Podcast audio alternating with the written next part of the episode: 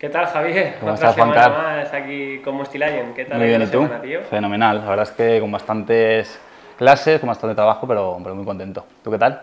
Pues muy bien, mira, traía justo, venía, venía de camino hablando con, con Jesús, que estábamos hablando de que no da abasto, tío. O sea, al final tiene un e-commerce muy grande, ¿vale? Ha empezado con nosotros, pero no llega. Empieza a delegar, pero no llega. Dice que tiene 24 horas al día, que no puede más, que está empezando a dormir muy poco. Y me ha preguntado que- qué le recomendaba. Y es algo que siempre hacemos, es organízate. Por trabajar más no hay un premio, no por sufrir más ser el mejor emprendedor. Que parece que tenemos esta cultura que cuando empezamos nos ponemos todos con la parte de modo supervivencia. Sí. Y esto a mí me recuerda mucho a los últimos de Filipinas, que no se, no se enteraron que la guerra había acabado y seguían peleando. Y muchas veces como emprendedores nos pasa. Estás empezando, estás solo, porque claro, tus medios, tus presupuestos son los que son, eres el hombre orquesta, pero hay un momento que esto ya es para disfrutar. Si has elegido y ves que haciendo lo mismo no mejoras, no sigas haciendo lo mismo, no va a cambiar, no hay suerte, es al revés. Utilizas esos datos, mira que está fallando, cómo te sientes incómodo y cámbialo. Entonces al final esto es algo que con la- en las clases se repite mucho, el tema de la productividad, el tema de... ¿Qué, qué consejo le sueles dar tú a los alumnos con el tema de Pues, quiero hacer más y no puedo hacer más? Justo, es que justo me pasó también hace un par de, un par de clases con Laura. Laura, la chica que tiene eh, la tienda de belleza. Entonces, ¿qué pasó con esto? Ella me decía, Joder, Javi, es que acabo de empezar. Y entonces, al final, cuando empiezas en tu negocio y estás sola, sobre todo que es lo que le pasa a ella, eh, te enfocas demasiado en la, en la parte operativa del hacer, hacer, hacer, hacer y no tienes tiempo para, para pensar, para crecer, para tener nuevas estrategias. Entonces, te enfocas y no, es imposible salir de ahí porque siempre en tu negocio hay cosas que hacer. O sea, aunque no duermas, siempre vas a tener algo que hacer y te va a surgir algún problema, te va a surgir alguna, algo que resolver, algún fuego que apagar, que se dice. Entonces, ¿qué pasa con esto? Pues eh, una de dos. O, o- o intentas hacer una especie de checklist. ¿Qué es una checklist? Un checklist es una, o es una hoja de tareas que las puedes dividir en tareas importantes, urgentes, ¿vale? Y de ahí ir eh, marcándolas cuando las vayas resolviendo. O si no, otra opción que nosotros lo que decimos mucho es delegar. Entonces, quiero preguntarte a ti, Juancar, ¿cómo y cuándo delegar en tu negocio digital? A ver, esto es muy subjetivo, pero por ejemplo, Laura es una chica muy perfeccionista y suele ser el gran enemigo, que somos perfeccionistas, hasta qué punto todo es perfecto, porque esto es muy subjetivo. Cuando quieres delegar, te das cuenta de que empiezas a delegar y las cosas no se hacen como tú quieres. Se hacen como tú dices, como mucho. Y parece, pero cada persona tiene su toque, cada persona tiene su sistema, ¿vale? Entonces al final queremos hacer sistemas para implementarlos en otros que no ni siquiera respondemos nosotros, porque muchas veces, ejemplo de Laura, ¿vale? ¿Qué quieres, qué necesitas delegar? Pues quiero una persona comprometida, que una persona que esté disponible, que una persona que tenga estos conocimientos, quiero, quiero, quiero, quiero, quiero. Y muchas veces es, vale, pero quiero una persona que sea sensata, que también tenga experiencia. Y muchas veces nos damos cuenta que queremos cosas que nosotros no somos. Y es que no puedes contratar lo que tú quieres. Contratas, entre comillas, lo que eres. Entonces, nosotros nos fijamos muchísimo en estas habilidades blandas. Porque las duras, al final, el expertise se genera con tiempo y trabajo. Y luego se añade el talento, ¿vale? Pero nosotros las habilidades blandas, ser, tener empatía, ser un buen jugador de equipo, tener generosidad, escucha, tener tranquilidad. Muchas veces eso no es tan fácil de contratar o- o delegar. Porque Sí. claro, tú empiezas y empiezas buscando freelance. Bueno, no me quiero ir por las ramas porque el delegar es un mundo enorme, ¿vale? Vamos a empezar con la parte de qué momento delego, ¿vale? Yo empiezo y me empiezo a dar cuenta de que no tengo tiempo. O que empiezo a ser muy repetitivo. Tengo ya dominada ese área y ese área lo quiero, por así decirlo, o no me gusta del todo, ya estoy cansado de ello, o no llego lo suficiente. Pues ese momento delegas o contratas. O por ejemplo, me di cuenta de que en esta parte del negocio no tiene tanto impacto. No es lo mismo vender que hacer atención al cliente. No es lo mismo la parte de marketing que una campaña de publicidad estratégica. Entonces tienes que empezar a valorar si las horas que estás invirtiendo en tu negocio tienen impacto o no. Y esto es muy fácil, porque una hora de atención al cliente, ¿qué valor tiene en una plataforma como Fiverr, una plataforma como Apple, cuando lo vas a contratar? 10 euros la hora, vamos a ponernos de media, ¿vale? Pero es que también tú como dueño de negocio tienes que hacer una hora de estrategia. ¿Cuánto vale una hora de estrategia en Facebook Ads? 50 euros. Ahí te estás dando cuenta que a lo mejor estás pasando todo tu tiempo haciendo tareas de 10 euros, cuando en el mercado esas tareas que también te tienes que hacerlas son de 50. ¿Qué pasa? Que cuando tú no priorizas, antes de delegar, no siquiera lo priorizas, te ves envuelto en todas esas tareas urgentes de 10 euros, vamos a llamarlas así, que te agotan todo el día y tu energía, y cuando te quieres poner con las tareas que tienen más impacto, que son de 50, 200, 300 euros, ni tienes esa frescura, ni tienes ese tiempo para prepararte, que muchas veces te estás preocupando, pero no te estás preparando para ocuparte. Y ahí es ese momento en el que tú te sientes que no eres productivo por más que trabajes. Pero es que el resto de empresas, el resto de negocios, de CEOs, también tienen 24 horas. Mm. No de repente tú te haces mejor. Ni, el negocio se hace más fácil, eso nunca. O sea, el negocio siempre va a demandar más de ti. Pero empiezas a priorizar y a entender que primero es lo primero. Y aquí es lo que quiero hacer, que por la mañana esto a mí me funciona, esto lo hemos probado con los alumnos y está teniendo unos resultados magníficos. La fuerza de voluntad es como una pila. Cuanto más te resistas y cuanto más la empieces a gastar, menos vas a tener. Entonces tú, tú empiezas en la mañana o el día con una fuerza de voluntad de 10 para hacer tareas de 10 euros. La estás mal invirtiendo, la estás gastando o estás invirtiendo en cosas que no tienen impacto porque son urgentes y te estás olvidando de las que son importantes.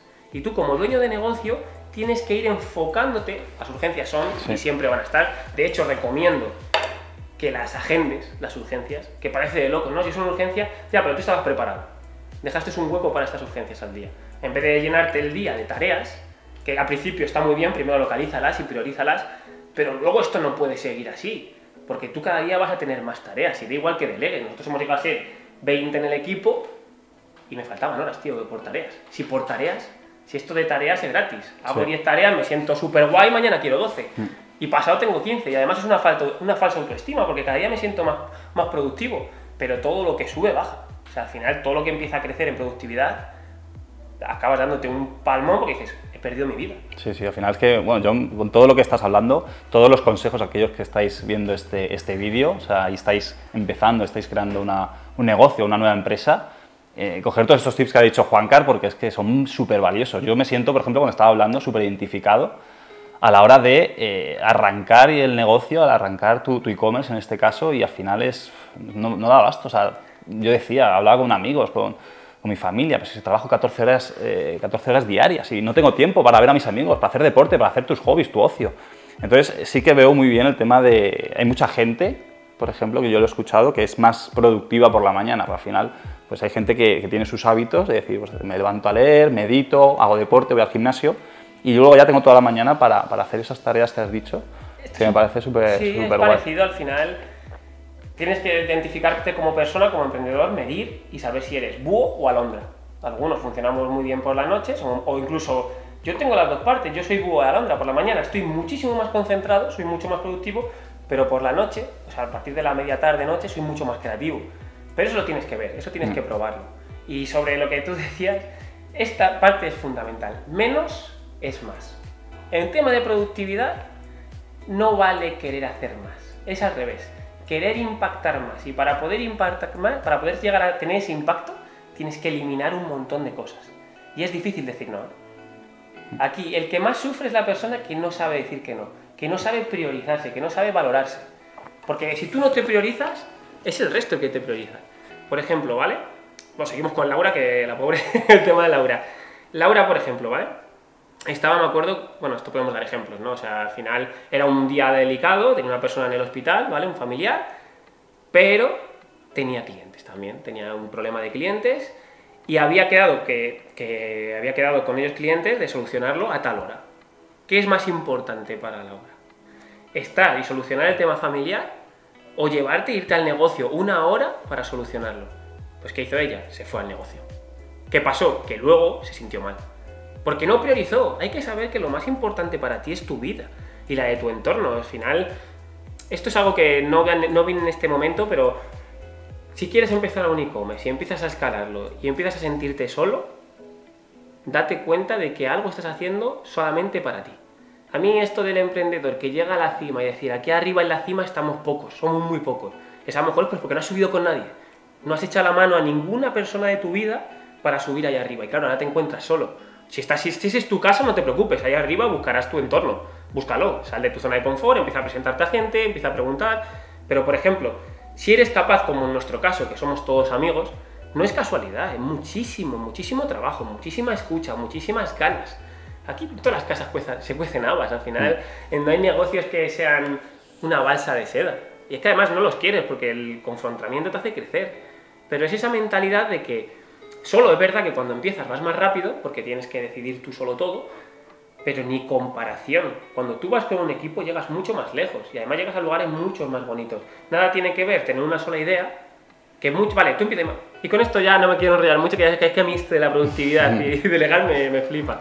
Tú empiezas solo, que vamos a ponerse en el lugar empiezo los negocios sobre, a emprender. Y tus ideas son tuyas. Te das cuenta de que no te llega con tus ideas. Empiezas a leer. A leer las vidas de otros, leer autobiografías de otros, aprender de cursos de otros, escuchar a podcasts de otros, todo de otros, y te crees que ese es tu entorno. Pero esa es unidireccional. Tú no estás compartiendo tus ideas con nadie. Estás recibiendo input, creando tus propias ideas a tu semejanza. ¿Pero qué significa esto? Que tu negocio solo tiene una idea, solo tiene una dirección. ¿Qué es lo bonito? Cuando empiezas a meter a gente que delegas, cuando empiezas a meter a socios, cuando empiezas a meter equipo, a expertos, a gente aprendiendo, ¿qué pasa? Que esas ideas ya empiezan a chocar con otras personas, con otras ideas que también se están rodeando de sus entornos, de mm. podcast, y que muchas veces ahí está la magia. Cuando tú chocas ideas, aparecen nuevas, y aparecen nuevas formas de hacerlo que tú no pensabas. Y muchas veces delegando una tarea, que este es el caso, aprendes muchísimo porque se te ha abierto una posibilidad.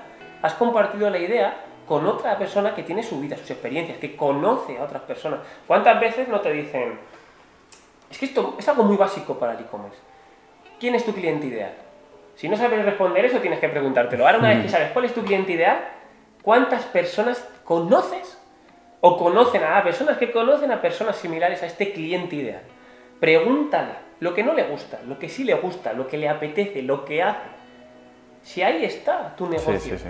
Que ahí, vamos, podríamos estar horas y horas hablando de esto, porque cuando me quería quedar un poco con el tema de de aprender o de compartir tus ideas y tus, y tus, tus estrategias, eh, a nosotros nos pasa, nuestras formaciones que hacemos el, equipo Mostilayon, nuestras mentorías, al final yo me siento, por ejemplo, que, estaba con, la, con, nuestra alumna Laura, y es que yo aprendo de ella. al final ella está con nosotros, le estamos enseñando diferentes estrategias, eh, unicalidad de Publi, eh, cómo escalar, pero al final, ya solo con sus preguntas y sus dudas, yo aprendo. Y al final es una cosa que por eso nos gusta tanto formar, ayudar a gente y es que para, para eso estamos. No, cerramos con este tipo. Al final, si quieres mejorar como emprendedor o emprendedora, tienes que convertirte en un aprendiz infinito. Esa mentalidad de aprender de todo. No de todos, porque al final si aprendes de cualquiera te puedes convertir en un cualquiera, y esto es importante. Pero ya cuando empiezas a, a, discernir, a discernir, a ver las ideas de las personas que de verdad te aportan, tienes que potenciarlo y no estás solo. Muchas veces el problema es que nos encontramos solos, pero eso es una oportunidad. Es tan fácil como abrir la puerta, abrir el Instagram, el móvil y relacionarte. Desde aquí sí que hago un llamamiento. Todo emprendedor que tenga, estamos nichados en el e-commerce, pero que tenga su negocio y que le dé esa sensación, la, la ve identificada, me encuentro solo, no, es que no estás solo ya, estamos aquí, estamos aquí, escríbenos, escríbeme por Juan Carlos Mostajo, escríbenos por Club Mostilayon, por Mostilayon, por TikTok, por donde sea, con un hola nos vale, entablamos una conversación. Sí, si es que de hecho estamos regalando ahora mismo consultoría gratis, pero que es el inicio de una relación. Es verdad que para una persona llevarse una estructura o, cuatro tips que al final en media hora, para nosotros es muy intuitivo. Abrir, le puedes abrir los ojos al final a esa, persona que está enfocada y está ahí en su camino, que solo ve un túnel de, oscuridad y, al final necesita a alguien que vea la luz. Después de la consultoría han seguido contactando con nosotros. Sí dudas, preguntas, consejos, problemas. Sí. es que es empezar, solamente es empezar. Y ya empezaste a emprender, saliste de tu zona de confort, ahora te encuentras solo, es otra zona de confort porque la soledad. En que es incómoda, es mucho más incómodo levantar el móvil y pedir ayuda, y muchas veces no es ayuda, sino ayudar y con ello recibir esta ayuda. Que salga de tu zona de confort, que escribas a tu entorno y que empieces a moverte, que olvides esa parte, no nos, que no te recuerdes a los últimos de Filipinas, que, no, que la guerra ya terminó, disfruta de tu elección, que por eso, por eso estás emprendiendo, y compártelo. Que cuando te vuelvan a preguntar qué tal va tu emprendimiento, no vuelvas a decir muchos problemas, quejas. Comparte las cosas buenas que te pasan, que si no, no lo van a entender. Pues nada, Juancar, un placer. Nos vemos otra semana que viene. Muy bien. Buena semana. Hasta luego.